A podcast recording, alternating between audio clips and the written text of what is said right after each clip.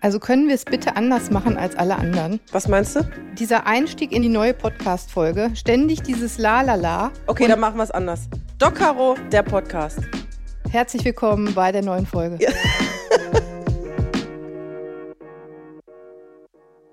Ja, hallo ihr Lieben und herzlich willkommen zu einer neuen Podcast-Folge. Kerstin, du bist wieder da. Ja, hallo. wir sind wieder da. Wir sitzen, ähm, ja, wie immer auf der Couch gemeinsam. In der Praxis? In der Praxis und ähm, möchten heute über ein wichtiges Thema sprechen, um euch auch so ein bisschen mitzunehmen, vielleicht den einen oder anderen Tipp zu geben und auch, das ist ja eigentlich unser Wunsch, vielleicht Kerstin, auch Ängste zu nehmen. Auf jeden Fall über das Thema Notfall. Ne? Also Notfall, Notaufnahme. Bin ich eigentlich ein Notfall? Muss ich immer wegen allem in die Notaufnahme, ins Krankenhaus? Und ähm, was ist überhaupt die Notaufnahme und die Definition davon? Ähm, Finde ich auch schon ganz spannend. Am Ende gibt es natürlich wieder drei Fragen. Äh, Kerstin, du hast dir wieder was ausgesucht. Auf jeden Auf Fall. Auf jeden Fall, ähm, die ich äh, noch nicht kenne, die ich dann beantworten werde, können medizinischer oder privater Natur sein. Und äh, wir hoffen, ihr habt Lust und nicht nur das, sondern ähm, dass der ein oder andere vielleicht auch denkt, ach Mist, ähm, wäre ich mal in die Notaufnahme gegangen oder hätte ich das mir sparen können? Ja. Zum Beispiel, das wäre doch ganz gut. Ähm, nur für euch nochmal, für die, die jetzt erst zugeschaltet haben zu dem Podcast. Äh, mein Name ist Doc Caro. Ich bin äh, tatsächlich Ärztin, also Notfallmedizinerin. Deswegen ist das jetzt genau meine Folge, Kerstin. Ja. Und ich sitze hier mit meiner besten Freundin in ihrer Praxis. Nein, sie ist nicht Ärztin, sondern Hebamme bin ich. Hebamme in einer eigenen Praxis und wir haben uns kennengelernt, liebe Kerstin, im Kreissaal. Natürlich. Kerstin, wann warst du das letzte Mal in der Notaufnahme? Oh, das ist noch nicht lange her. Ehrlich? Ja, ich war äh, vor drei oder vier Monaten in der Notaufnahme. Ich glaube, wegen aus privaten Gründen ist auch blöd. Ne? äh, geht man, ich, das ist immer private Gründe, wenn ich in die Notaufnahme gehe. Nee, oder das was ist denn man, private nee, Gründe? private Gründe nicht. Das äh, ist durch Vitamin B, weil ich ja im Kreis im Krankenhaus arbeite, habe ich den äh, kurzen Dienstweg gewählt für eine Kontrollblutuntersuchung tatsächlich. Also dafür geht man normalerweise natürlich Boah, nicht ich gerade in sagen. die Notaufnahme. Also das löschen wir jetzt nochmal. Aber da hatte ich Einblick. Du hast mich ja gefragt, wann warst du in der Notaufnahme? Da war ich zuletzt da und hatte Einblick in das Geschehen in der Notaufnahme. Okay, was war da los? War voll? Viel. Erzähl mal, dein Eindruck? Ähm, strubbelig. Also äh, viele Menschen brauchen Hilfe, zu wenig Personal, spürte man sofort. Und es ist sehr, ja, es, ich, vergleichbar gibt es für mich keinen Ort. Es ist kribbelig und angespannt, stressig. Ja, so war die Notaufnahme. Hattest du den Eindruck, als du da so durchgegangen bist, du weißt natürlich jetzt nicht, weswegen die Patienten da waren oder so, aber hattest du den Eindruck, das waren alles extreme Notfälle? Mm, In zwei Fällen ja und der Rest nicht. Es war sehr voll und gut besucht. Aber ich habe ja jetzt auch medizinisches Wissen. Also ich habe schon gesehen, dass da äh, bestimmt fünf oder sechs Patienten auf dem Flur waren, die nicht hochbedrohlich waren. Aber in welcher Form die da jetzt äh, Not hatten, behandelt zu werden, kann ich jetzt auch so nicht äh, sagen. Aber Was würdest du denn sagen, als, also ich, ich halte mich bewusst nochmal zurück, Wa- was würdest du denn sagen, und ich glaube, das äh, interessiert mich auch, äh, schreibt's gerne, schreibt uns gerne E-Mail dazu, ähm, wann man überhaupt in die Notaufnahme kommen muss. Also was ist so der Moment, wo du sagst, jetzt äh, muss ich in die Notaufnahme? Oder was, was, de wie definierst du Notaufnahme? Ja, für mich ist die Notaufnahme der Ort, wo man hingeht, wenn man einen Notfall hat. Also lebensbedrohliche Situationen. Hast du nicht mal so was Lustiges gesagt? Wenn was in einem drin steckt, was nicht reingehört? wenn was ab ist, was nicht dran, nee, was eigentlich dran gehört? Was eigentlich dran gehört. Ja. Wenn Und? was dran ist, was nicht dran gehört, ist auch schlecht. Ja, Also- das stimmt. Hast du das nicht mal gesagt? Nee, da gibt's so, ein- da gibt's so einen Comic, wenn was, äh, wenn was ab ist, was eigentlich dran sein muss, wenn was irgendwo drin ist, wo nichts hingehört, wenn es zum Beispiel jetzt davon abgesehen auch stark blutet oder so, also wenn irgendwas rausläuft, wo es eigentlich nicht rauslaufen soll. Also Okay. das ist so sehr plakativ gesehen, aber im Prinzip trifft's das, ne? Mhm, ist hilfreich, vor allen Dingen für jemand, der nicht weiß, was ist ein Notfall und was nicht. Also mich irritiert schon ähm, oft ehrlicherweise davor der Schritt, dass man oder dass viele Leute gar nicht wissen, womit man überhaupt in eine Notaufnahme geht.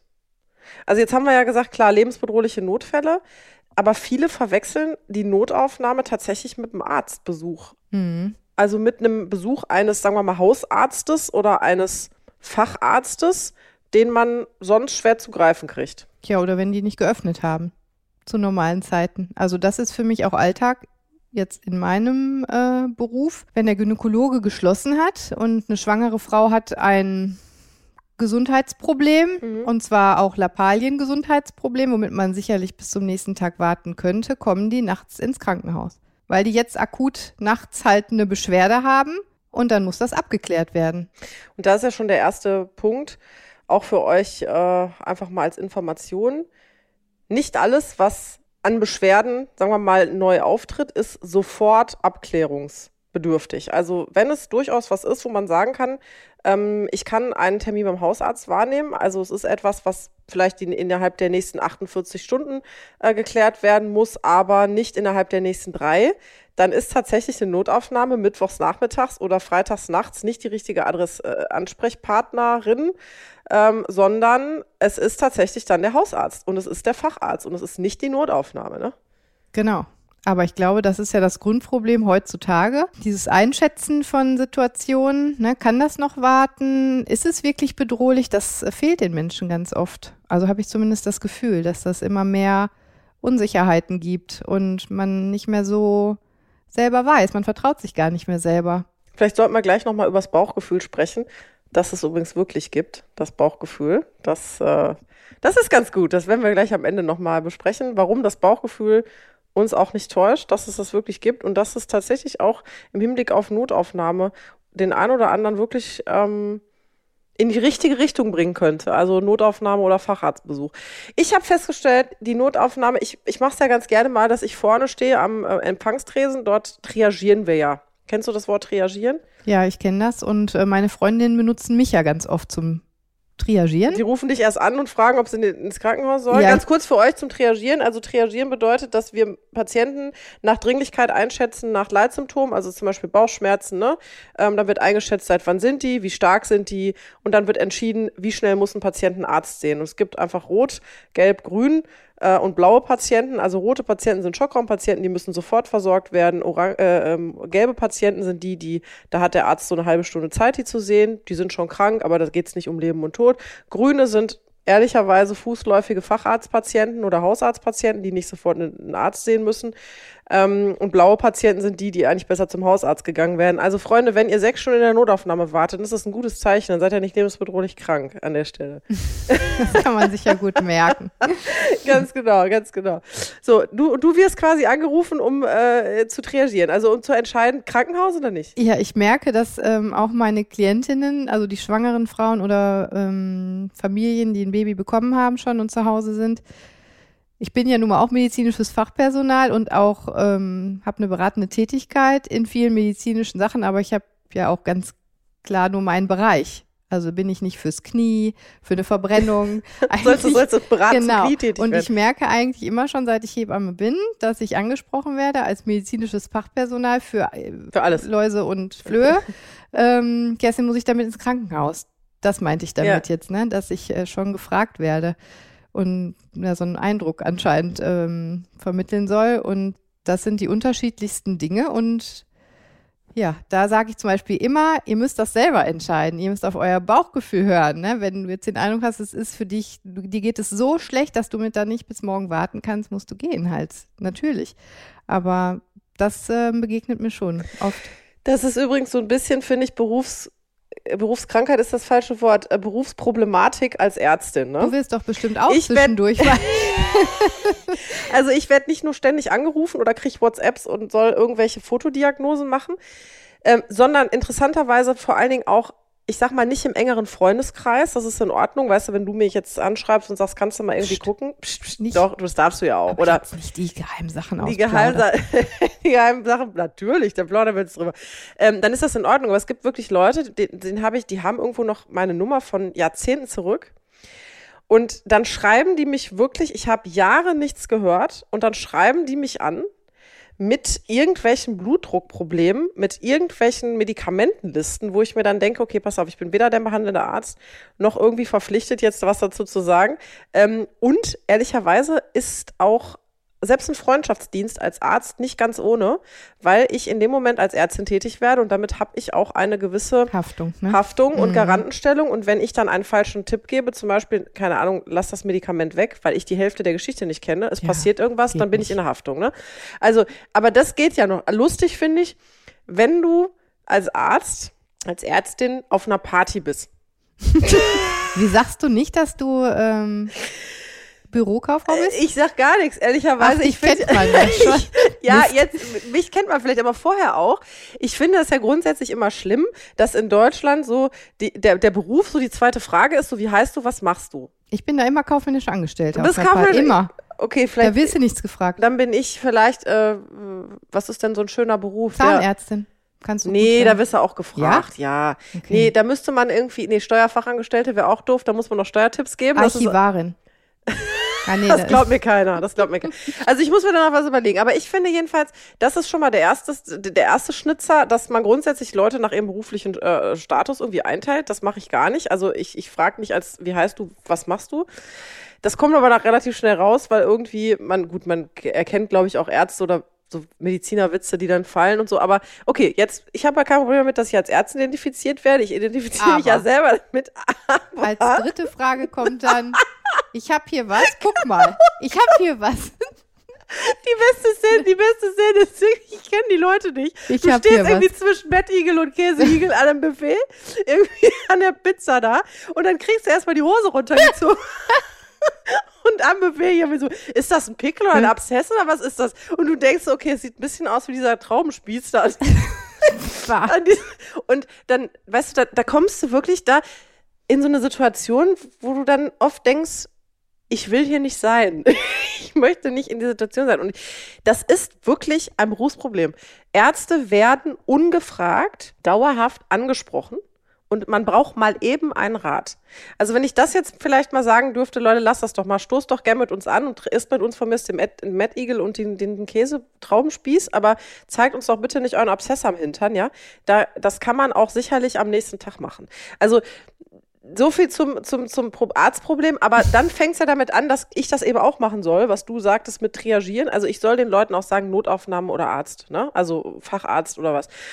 Und ich werde immer gefragt, Carola, wenn du doch sagst, ein Notfall soll in die Notaufnahme, was ist denn dann Notfall? Und dann sage ich, also erstmal müsst ihr differenzieren zwischen einer Notaufnahme, die wirklich nur Notfälle behandelt, und das sind Menschen, die mit dem Rettungsdienst kommen, ähm, wobei das ja auch nicht immer nur Notfälle sind, da können wir auch nochmal drüber sprechen, ähm, die sofort einen Arzt sehen müssen. Und ich stelle es mir immer so vor, ganz einfach mal gesagt, und du kannst mir dann sagen, ob die Definition ankommt oder nicht. Das gilt für mich wirklich auch so, wa- was den Rettungsdienst angeht. Wenn ich der Meinung bin, als Mensch, als Patient, dass ich binnen, ich sag's mal, der nächsten Stunde. Entweder ein voll ausgestattetes Team im Sinne von Rettungsdienst bei mir im Wohnzimmer stehen haben muss, die mich jetzt sofort behandeln oder jetzt sofort in ein Krankenhaus bringen, weil ich der Meinung bin, dass ich sonst die nächsten Stunden nicht unbeschadet überstehe. Oder wenn ich eine Notaufnahme aufsuche, weil ich der Meinung bin, dass ich jetzt sofort jemanden sehen will, der mir im Zweifel einen Zugang legt, Blut abnimmt, Medikamente verabreicht, weil ich sonst aufgrund einer Verschlechterung, die eintritt, nicht in der Lage bin, mehr eine wichtige Körperfunktion aufrechtzuerhalten, wie, weiß ich nicht, ähm, äh, atmen, äh, mein Herz äh, macht Probleme, ich habe Brustschmerzen oder mein Arm hängt mit Verdacht auf Schlaganfall oder so, dann muss ich nicht in eine Notaufnahme. Also wir reden hier wirklich von Fällen, die binnen die Zeit kritisch sind, weil sonst lebensnotwendige Körperfunktionen versagen könnten. Das ist meine Definition von Notfall. Ist das so? Ja.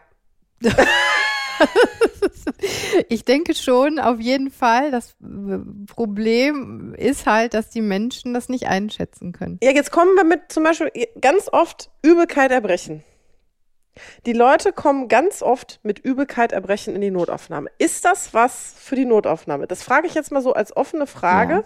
Ich kenne meine Antwort, jetzt deine. Was sagst du dazu? Also für mich ist ja Erbrechen auch der absolute Notfall. Ich würde deswegen aber trotzdem nicht in die Notaufnahme. Allerdings, und das ist äh, ab 40, 45 ja schon schwierig, weil es wird damit geworben, dass äh, Herzinfarkt-Symptome bei Frauen, und das steht ganz oben überall, ähnlich wie eine Magen-Darm-Grippe sein können. Das heißt, damit hat man sich selber oder der Rettungsdienst oder der, der das halt mal veröffentlicht hat, ähm, sich das ja gemacht. Ja, Moment, aber da ja? muss ich, da, das ist, ich weiß, was du meinst, aber auch da äh, kann ich dir auch ja als Notärztin oder auch in der Notaufnahme Folgendes sagen. Es geht nicht, und da müssen die Leute auch mal, jetzt kommen wir wieder zum Bauchgefühl und auf sich hören, es geht nicht darum, um eine latente Übelkeit, wo man das Gefühl hat, irgendwas ist anders. Diese Form der Übelkeit hatte ich noch nicht. Ja, das kann sein. Das sage ich auch immer wieder, dass bei Frauen sich zum Beispiel Herzinfarktsymptome eher äh, wie Übelkeit äußern oder Magenverstimmung äußern, aber auf eine Form, die ich noch nicht hatte. Aber wenn ich eine klassische Magen-Darm-Grippe habe, die kommt aus dem Nichts, ich erbreche schwallartig, hänge in Embryostellung vor dem Klo und weiß nicht, ob es oben oder unten rauskommt. Wer das schon mal hatte, der weiß, was eine Magen-Darm-Grippe ist. Ja, und die Menschen, die das haben, und ich kenne, glaube ich, sogar einen äh, Mediziner, der schon mal den Rettungswagen gerufen hat mit einer Magen-Darm-Grippe. Die kriegen ja irgendwann, wenn du fünfmal erbrochen hast und Durchfall hattest, hast du ja irgendwann auch Kreislaufprobleme. Und spätestens, wenn man sich so kreislaufmäßig schlecht fühlt, gibt es die Menschen, die sagen, ich kann gar nichts mehr. Ich habe das Gefühl, ich sterbe. Also, weil mein Kreislauf ist nicht mhm. mehr vorhanden. Ich liege nur noch auf dem Badezimmerboden mit Beinen mhm. hoch. Und ähm, das ist für die lebensbedrohlich, für viele Menschen. Ähm, auch da könnte man eine Zwischenstufe einschalten. Es gibt ja den kassenärztlichen Notdienst, die 116, 117. Das sind ja Hausärzte, die auch rund um die Uhr Hausbesuche machen, auch nachts, auch mittwochs, auch freitags. Das wissen die Menschen nicht. Deswegen sagen wir das jetzt hier, die 116, 117. Und das wäre ein klassischer Fall für die 116, 117. Das ist ein Hausarztbesuch, der kommt, der kann im Zweifel auch eine Infusion äh, legen, mir eine Infusion geben, auch was ge geben, Medikamente gegen Übelkeit und Erbrechen. Und man muss ehrlicherweise sagen, in den meisten Fällen ist es damit getan, weil ich kenne ja die Menschen auch aus der Notaufnahme. Ähm, das Schöne ist, diese Medikamente wirken sehr schnell und die Menschen sind wirklich glücklich und dankbar, wenn man ihnen sehr schnell geholfen hat. Aber es ist im Zweifel eine Infusion mit einem Medikament gegen Übelkeit, mit einem Medikament äh, gegen Erbrechen ähm, und ein bisschen Flüssigkeitsgabe und danach gehen die Menschen, ich möchte ein bisschen übertrieben sagen, freudig strahlend nach Hause. Aber das ist halt was, was durchaus der Hausarzt oder der Hausarztbesuch hätte äh, erledigen können. Da brauche ich keinen Rettungswagen für, keinen Rettungsdienst beanspruchen, dann eine Notaufnahme beanspruchen und danach auch wieder gegebenenfalls sogar mit dem Rettungswagen nach Hause kommen. Das ist ein Riesenproblem, dass wir sehr, sehr viele Leute, die ich will ja gar nicht sagen, dass das nicht Leute sind, die einen Arzt sehen müssen. Also wenn die sich krank fühlen, dafür sind ja auch Ärzte da. Es geht ja nicht um die Frage, ist das was für ein Arzt oder nicht. Es geht ja mehr um die Frage, ist das was für eine Notaufnahme? Mhm. Ne? Also wenn ich mich so krank fühle, dass ich der Meinung bin, ich muss einen Arzt sehen, dann habe ich ja auch das Recht. Ich habe ja auch die Möglichkeit, einen Arzt zu sehen, ohne Frage. Aber das kann der Hausarzt sein, wenn wir uns zu, ich sag mal, den üblichen Öffnungszeiten befinden oder wenn ich vielleicht jemanden hinschicken kann, der ein Rezept abholt oder äh, wenn ich jetzt selber nicht dahin gehen kann, dass der vielleicht einen Hausbesuch macht oder der KV-Dienst einen Hausbesuch macht. Das muss aber nicht das Blaulichtauto sein, ja, was quer durch die Stadt fährt und mich mit äh, Übelkeit, Erbrechen die Notaufnahme bringt. Es gibt sicherlich Situationen, wo Übelkeit und Erbrechen als Beispiel eine durchaus lebensbedrohliche Situation sind. Das ist aber nicht das reine Übelkeit oder Erbrechen. Das ist zum Beispiel Erbrechen oder Übelkeit, die aufgrund von schweren Erkrankungen ausgelöst werden. Keine Ahnung, ein Darmverschluss zum Beispiel, ne? Mhm. Oder eine Darmischämie, also eine Mangeldurchblutung des Darms, weil ein Gefäß zugeht. Das äußert sich aber anders. Das sind eher unspezifische Bauchschmerzen. Bei einem Ilius, also beim Darmverschluss, ist es so, dass man länger nicht auf Klo war. Der geht nicht von jetzt auf gleich, sondern das hat, kündigt sich irgendwie an und dann fangen die irgendwann an mit stärksten Bauchschmerzen, die auch anders sind.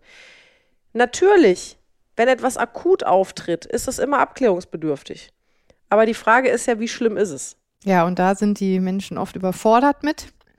Und vielleicht gibt es auch einfach viel zu viele Menschen inzwischen, die alleine leben. Das gab es ja früher, glaube ich, auch nicht. Und diese 116, 117 Nummer, die ist, glaube ich, nicht, also da muss dringend äh, Werbung gemacht werden, finde ich. Ja, machen wir. Wir machen jetzt Werbung für die 116, 117.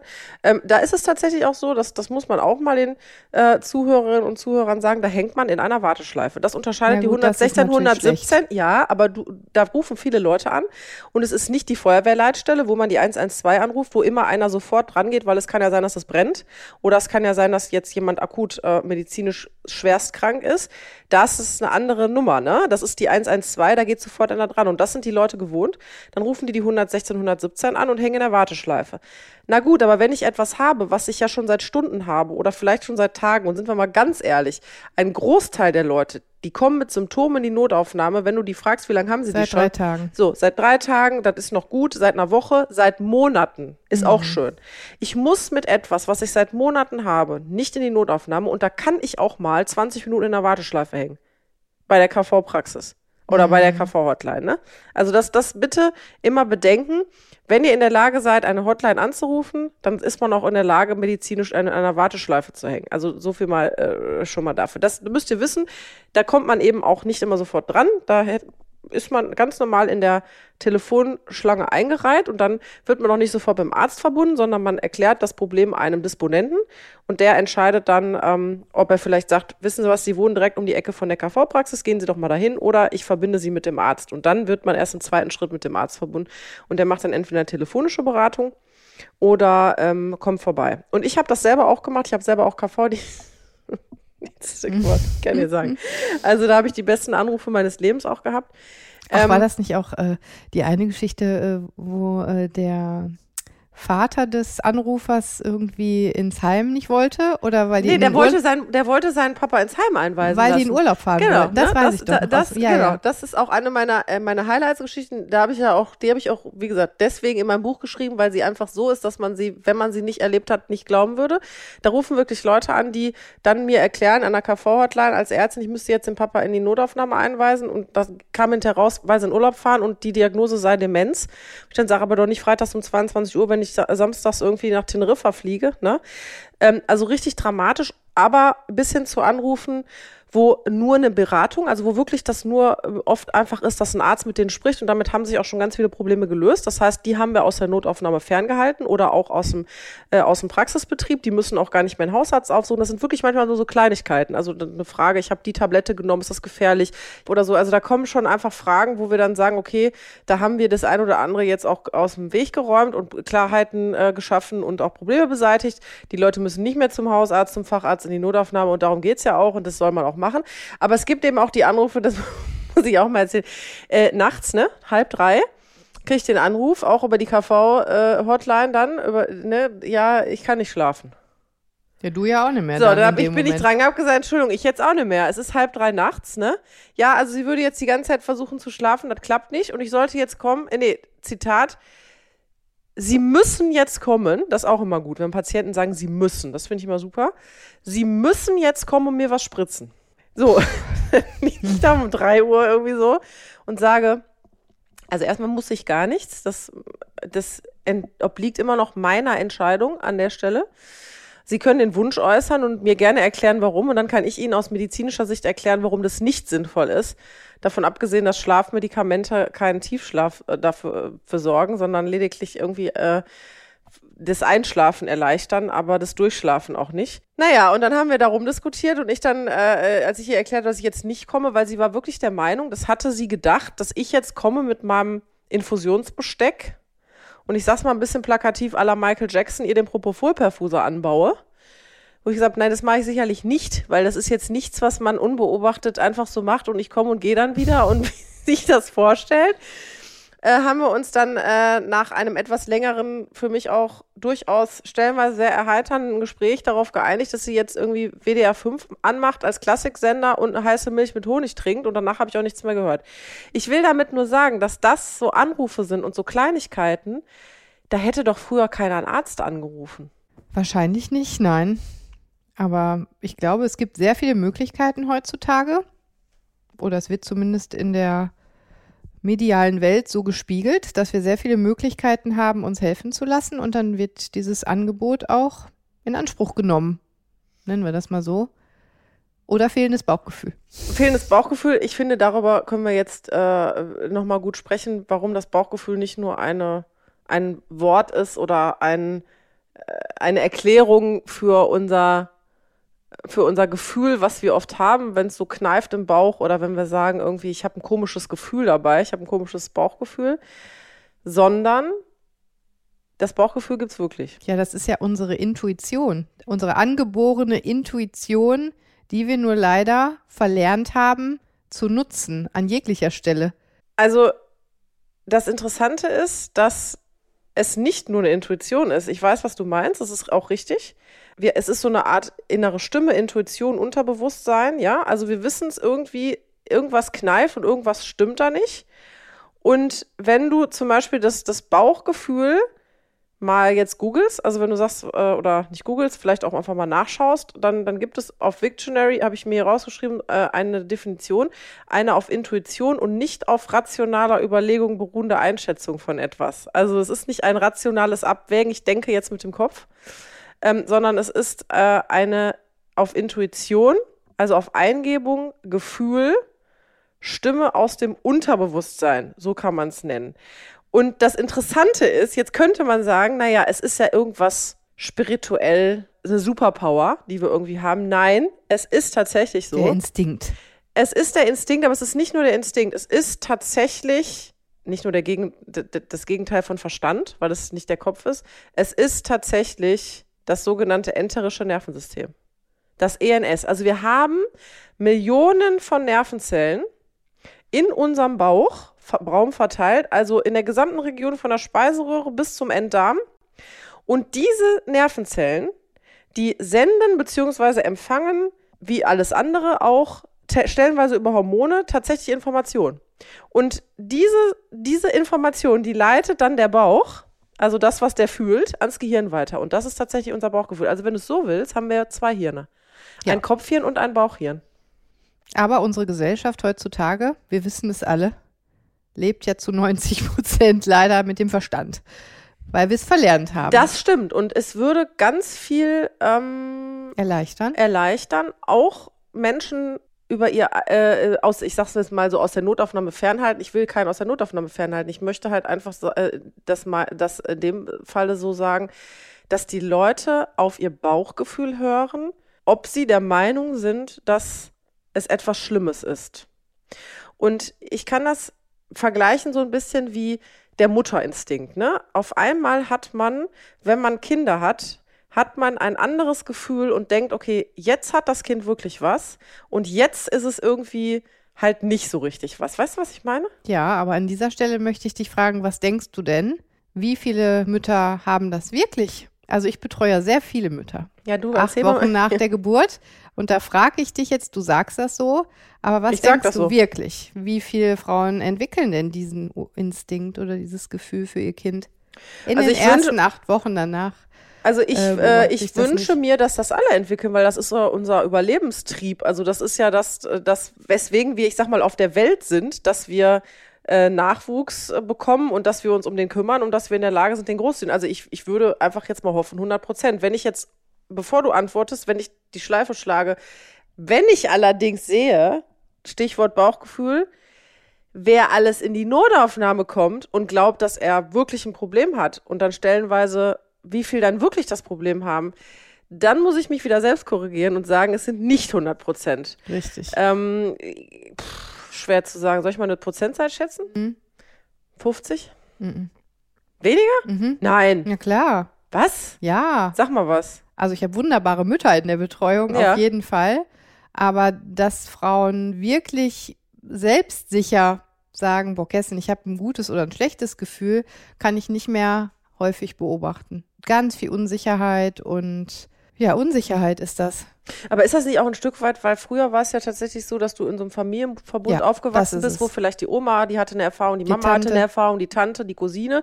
Irgendeiner hat dann gesagt, komm, das Kind hat einen Pups quer, ich mhm. werf's mal über die Schulter, ich massiere mhm. mal so, machst eine Wärmeflasche, puckste das Kind, was weiß ich, also alle möglichen Sachen. alleine dass jetzt man alleine ist. Es gibt das Internet und das Schlimmste, was es gibt, ist auf der einen Seite des Fluch und Segen ist auch das Internet, weil wenn du da googelst äh, oder in eine Suchmaschine eingibst, keine Ahnung, Kind Bauchschmerzen, dann wird ja sofort ausgespuckt, dass das Kind irgendwie eine Darmverschlingung hat ja. und nicht so äh, vielleicht der Großteil, nämlich dass Kinder, zum Beispiel gerade jüngere Kinder, ähm, unspezifisch immer Bauchschmerzen Morbus haben. Hiersprung. Fällt ja, mir da ein. ja, also wäre was für die Notaufnahme. Wäre was für die Notaufnahme tatsächlich.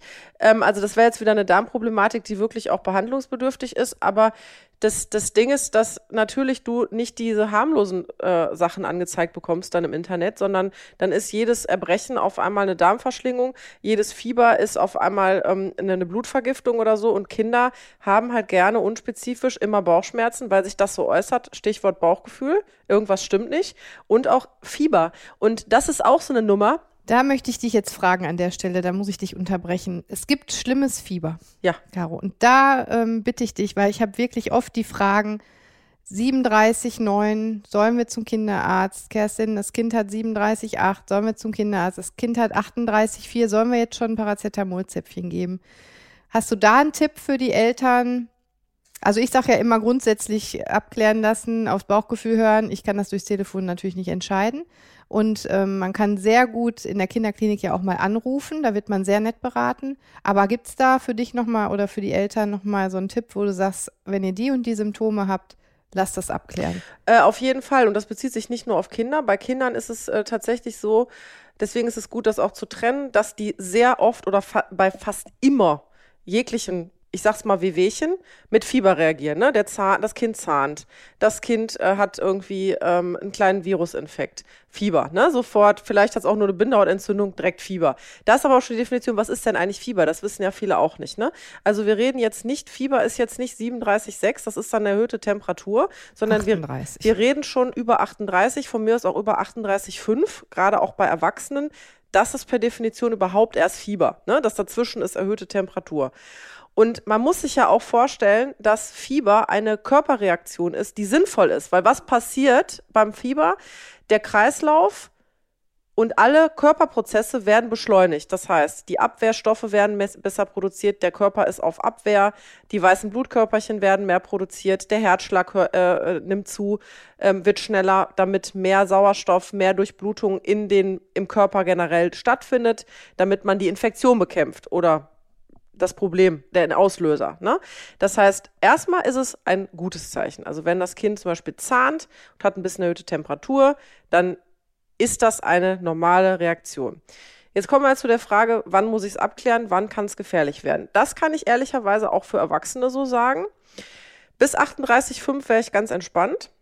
Ähm, und bei Kindern ist es so, dass sie ständig Fieber haben. Deswegen ist es da so, dass man vermeiden soll, dass die Temperatur schnell hochgeht. Also bei Kindern ist es wichtig, einen schnellen Temperaturanstieg zu verhindern, weil ein schneller, doller Temperaturanstieg, gerade wenn die klein sind, auch zu Fieberkrämpfen führen kann. Es ist also nicht die Temperatur, es ist der Anstieg. Das Gehirn kommt nicht mit, ein, eine schnelle Temperaturdifferenz zu verarbeiten. Ne? Also wenn das Kind irgendwie bei 38,5 ist und steigt dann innerhalb der nächsten Stunde auf 40, ist es viel zu hoch und dadurch zum Beispiel passieren die Fieberkrämpfe. Ach, nicht beim Abfall, wenn man zu schnell senkt?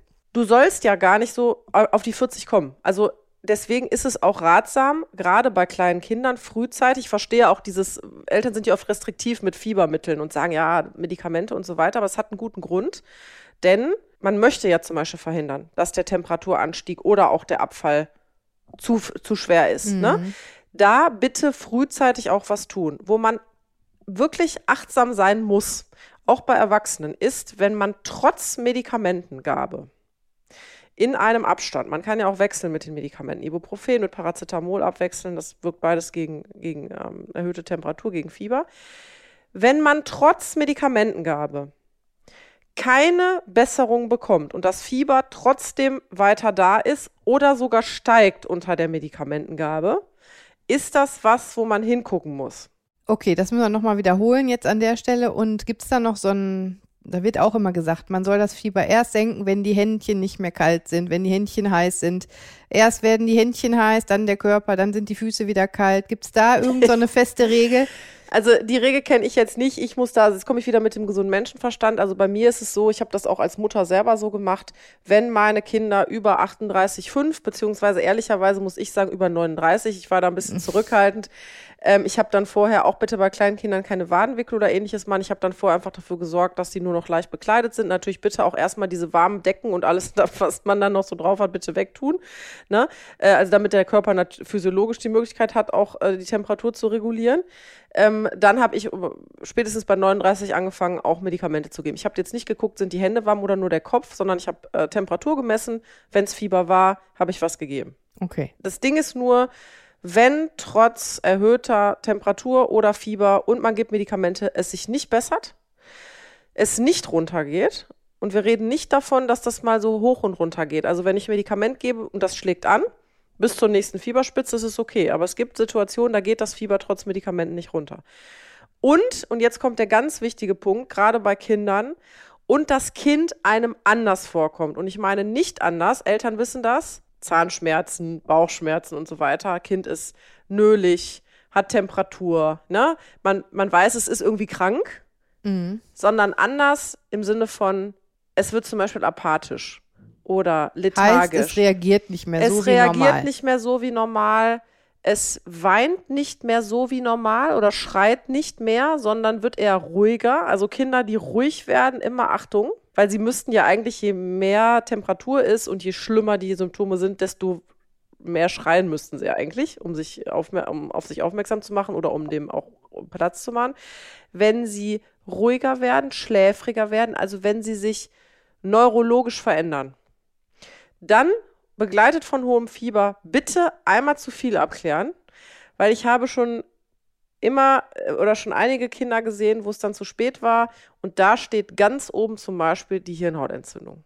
Hirnhautentzündung immer noch eine bei unerkannt zum Großteil tödlich verlaufende Erkrankung, ja, die eben dadurch auffällt, dass die Kinder schlapp werden, hohes Fieber bekommen, lichtempfindlich werden, ähm, anders sind als sonst und das ist was, da muss man bitte auch nicht irgendwie warten. Da fährt man bitte in eine Kinderklinik.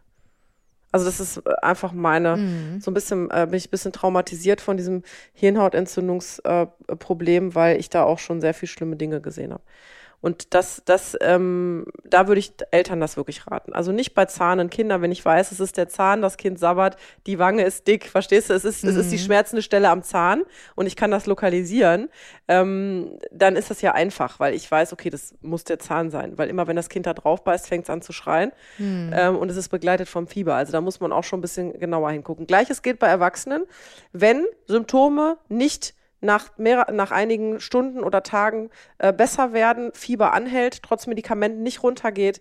Ähm, hinzu solche Sachen kommen wie Schläfrigkeit, niedriger Blutdruck oder eine erhöhte Herzfrequenz auf Dauer. Das ist auch was, wo man auf jeden Fall äh, eine äh, Entzündungsreaktion ausschließen muss. Und das ähm, je nach Zustand des Patienten muss dann tatsächlich auch in der Notaufnahme erfolgen.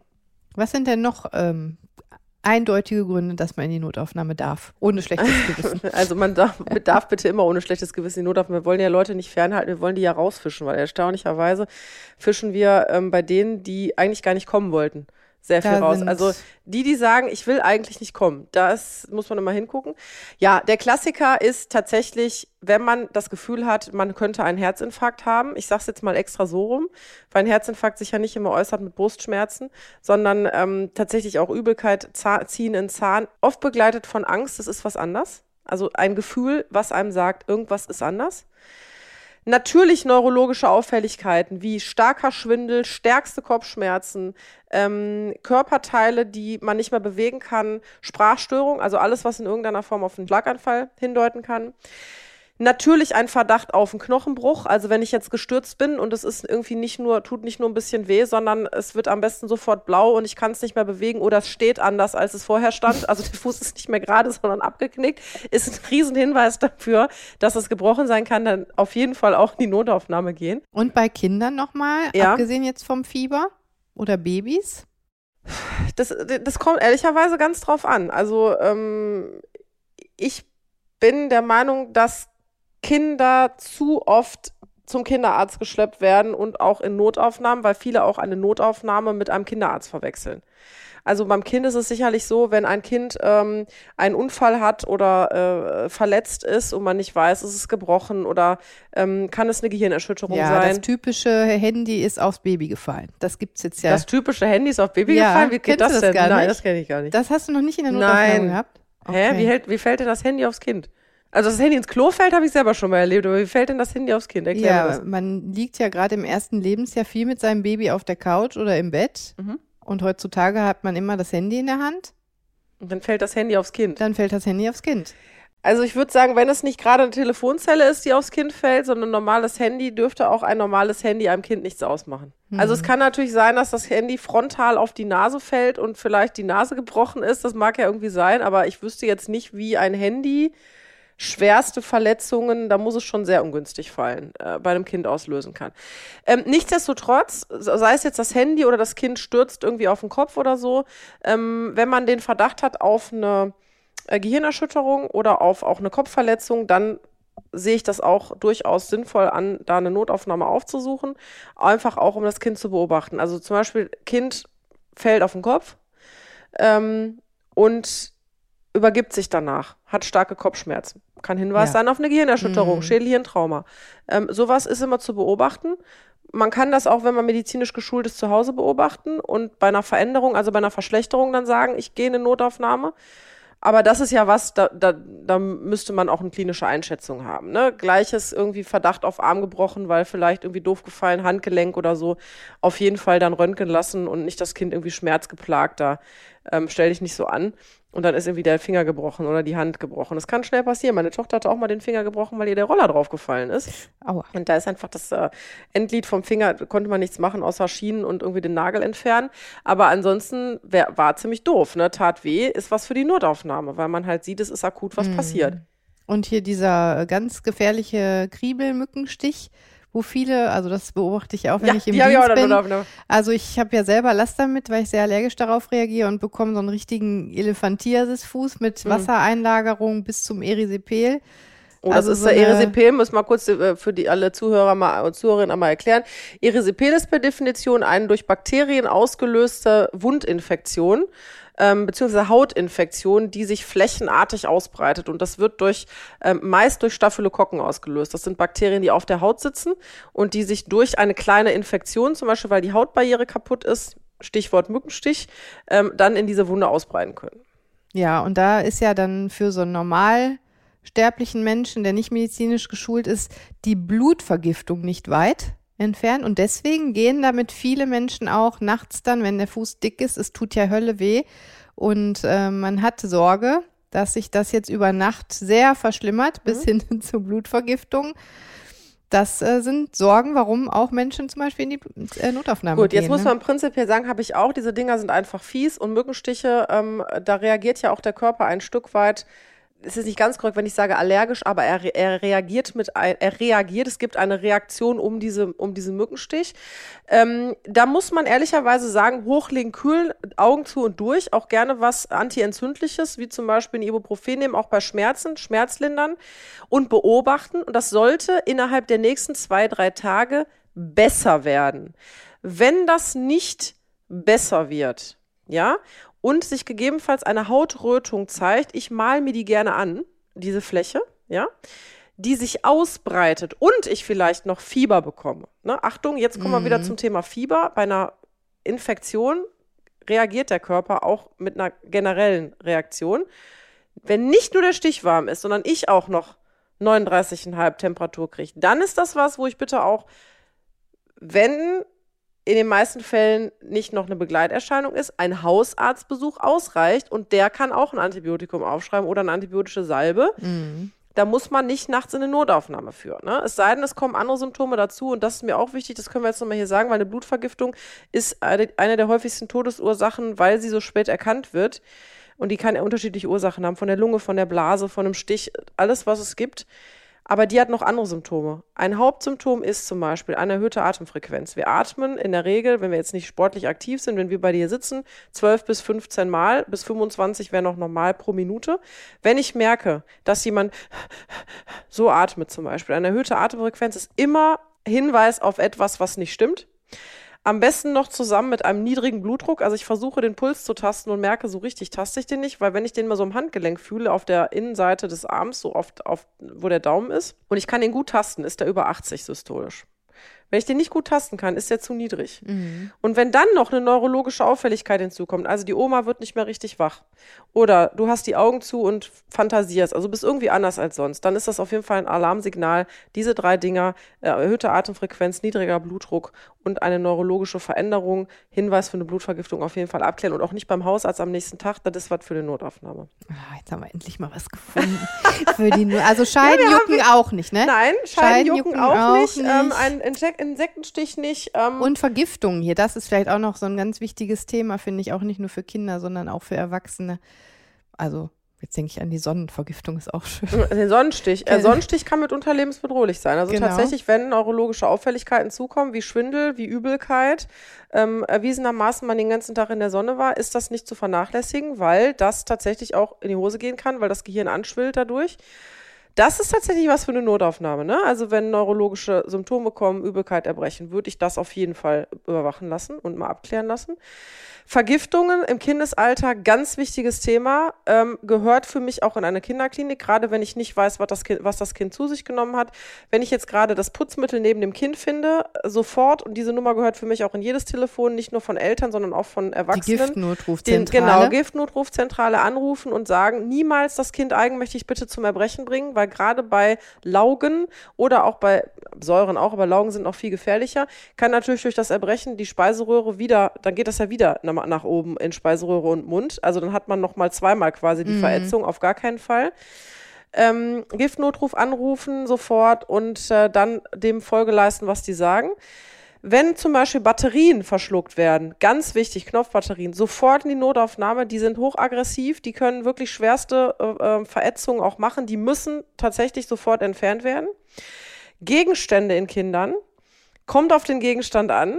Das hatte ich ja selber schon. Da hat doch mein Sohn die 10 Cent verschluckt. Ja, weiß es noch? Ja, da habe ich, ich sogar in der Notaufnahme angerufen. So, äh, hast du mich nicht sogar angerufen? Ja, klar. Ja, wollte ich gerade sagen. Und dann habe ich gesagt, abwarten ähm, und irgendwann kommt es raus. Dann, und dann habe ich heimlich die Kinderklinik angerufen, nachdem ich dich Und die haben das Gleiche gesagt.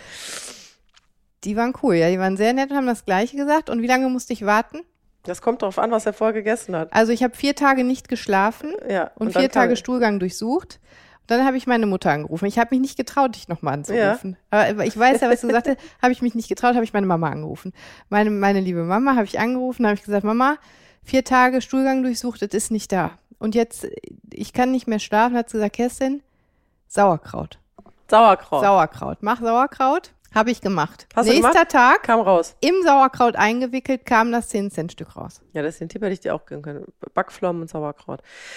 Also, äh, ich sehe schon, wir könnten uns jetzt noch stundenlang über das Thema Notfälle unterhalten, das, oder das Bauchgefühl, das wird auch nicht das letzte Mal sein. Ähm, ich hoffe, dass äh, der ein oder andere jetzt was äh, nicht nur dazugelernt hat, sondern ähm, Interessantes erfahren hat, möchte ich sagen. Und wir haben noch jetzt ganz kurz Zeit für drei Fragen. Die erste haben wir schon beantwortet. Ähm, das sage ich jetzt einfach so. Was passiert, wenn Kinder Batterien verschlucken? Ab in die Notaufnahme. Sofort, gar nicht lange überlegen. Was hast du noch für Fragen? Boah, Insektenstich im Mund. Insektenstich im Mund ähm, ist etwas, kommt erstmal aufs Insekt an. Also abwarten erstmal. ja, ehrlicherweise muss man sagen, wenn man allergisch ist, sowieso. Das kennen aber die Leute, die Allergiker sind. Ich bin ja auch äh, allergisch. Also ich würde dann auch bei einem Insektenstich im Mund gar nicht lange fackeln. Das kommt jetzt darauf an, wo er ist. Grundsätzlich schwillen ja Körperregionen, wo reingestochen wird, an.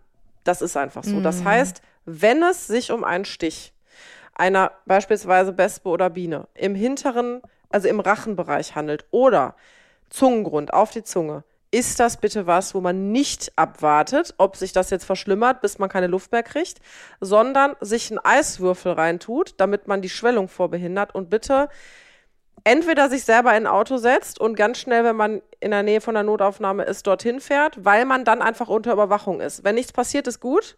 Wir müssen aber nicht warten, bis derjenige nicht mehr atmen kann. Mhm. Also Stiche von Bien Bienenwespen im Rachenbereich nicht warten, Eis lutschen, Schwellung verhindern und gegebenenfalls frühzeitig tatsächlich, auch wenn man symptomfrei ist, gefühlt, erstmal überwachen lassen. Mhm. Okay. Hast du noch eine Frage für mich?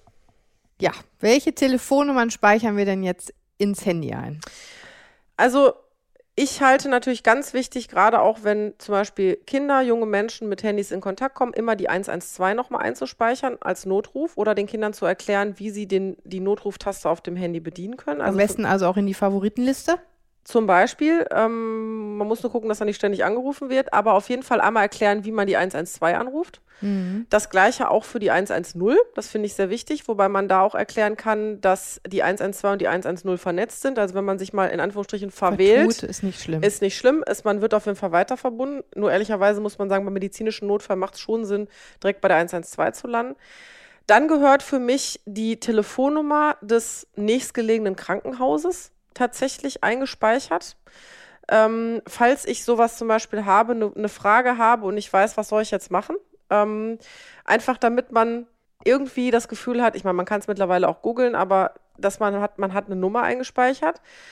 Dann gehört für mich zwingend, zwingend, zwingend, zwingend die, die Giftnotrufzentrale. Es gibt Unterschiede, es gibt Bonn, es gibt Berlin, es ist egal welche, irgendeine Giftnotrufzentrale, dass ich im im Notfall nicht erst anfange, das zu googeln oder rauszusuchen, sondern dass ich wirklich sage, ich habe hier die Nummer unter Giftnotrufzentrale gespeichert, mhm. weil da tatsächlich auch jede Minute zählt.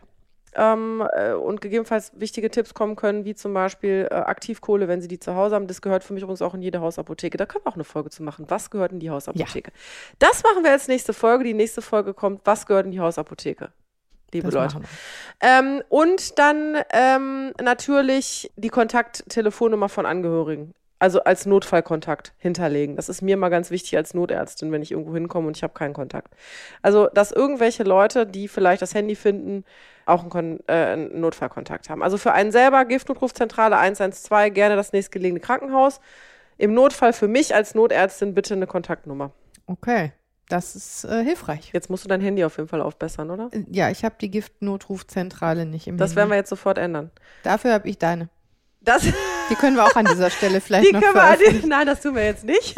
an dieser Stelle, du hast meine, das stimmt. Du packst jetzt aber den Giftnotruf noch rein. Ähm, ihr packt euch jetzt auch den Giftnotruf rein. Ihr guckt auf jeden Fall, was ihr da im Handy von habt, was ihr nicht davon habt. Ähm, ich kann euch nur den Tipp geben, tut es vor allen Dingen auch, äh, sorgt, äh, hilft uns Rettern, indem ihr euch ich sehe schon, jetzt reißt hier die Mariola wieder, die, die verlegt wieder Parkett. Das ist äh, unsere liebe, äh, liebe Haushaltshilfe, die irgendwie gerade die, das, die, die Praxis, die Praxis auf den Kopf stellt. Ich weiß es auch nicht. Äh, auf jeden Fall, bevor wir das jetzt, bevor wir gleich noch weggewischt werden hier und weg, weggefeuert werden. Äh, wir haben uns gerade entschieden, in der nächsten Folge geht es um die Hausapotheke. Was gehört in die Hausapotheke und auch äh, aus deiner Sicht äh, für vielleicht Eltern mit Kindern. Ja, äh, auch Hausfrauentricks. Hausfrauentricks. So? Nee, nicht oh. Hausfrau. Wie heißt das denn? So Hausmittel. Hausmitteltricks. So, Hausmitteltricks. Hausmitteltricks und Hausapotheke in der nächsten Folge. Und wir hören uns in zwei Wochen. Ja, bis Und bald. jetzt trinken wir noch einen Haferlatte. Tschüss. Tschüss.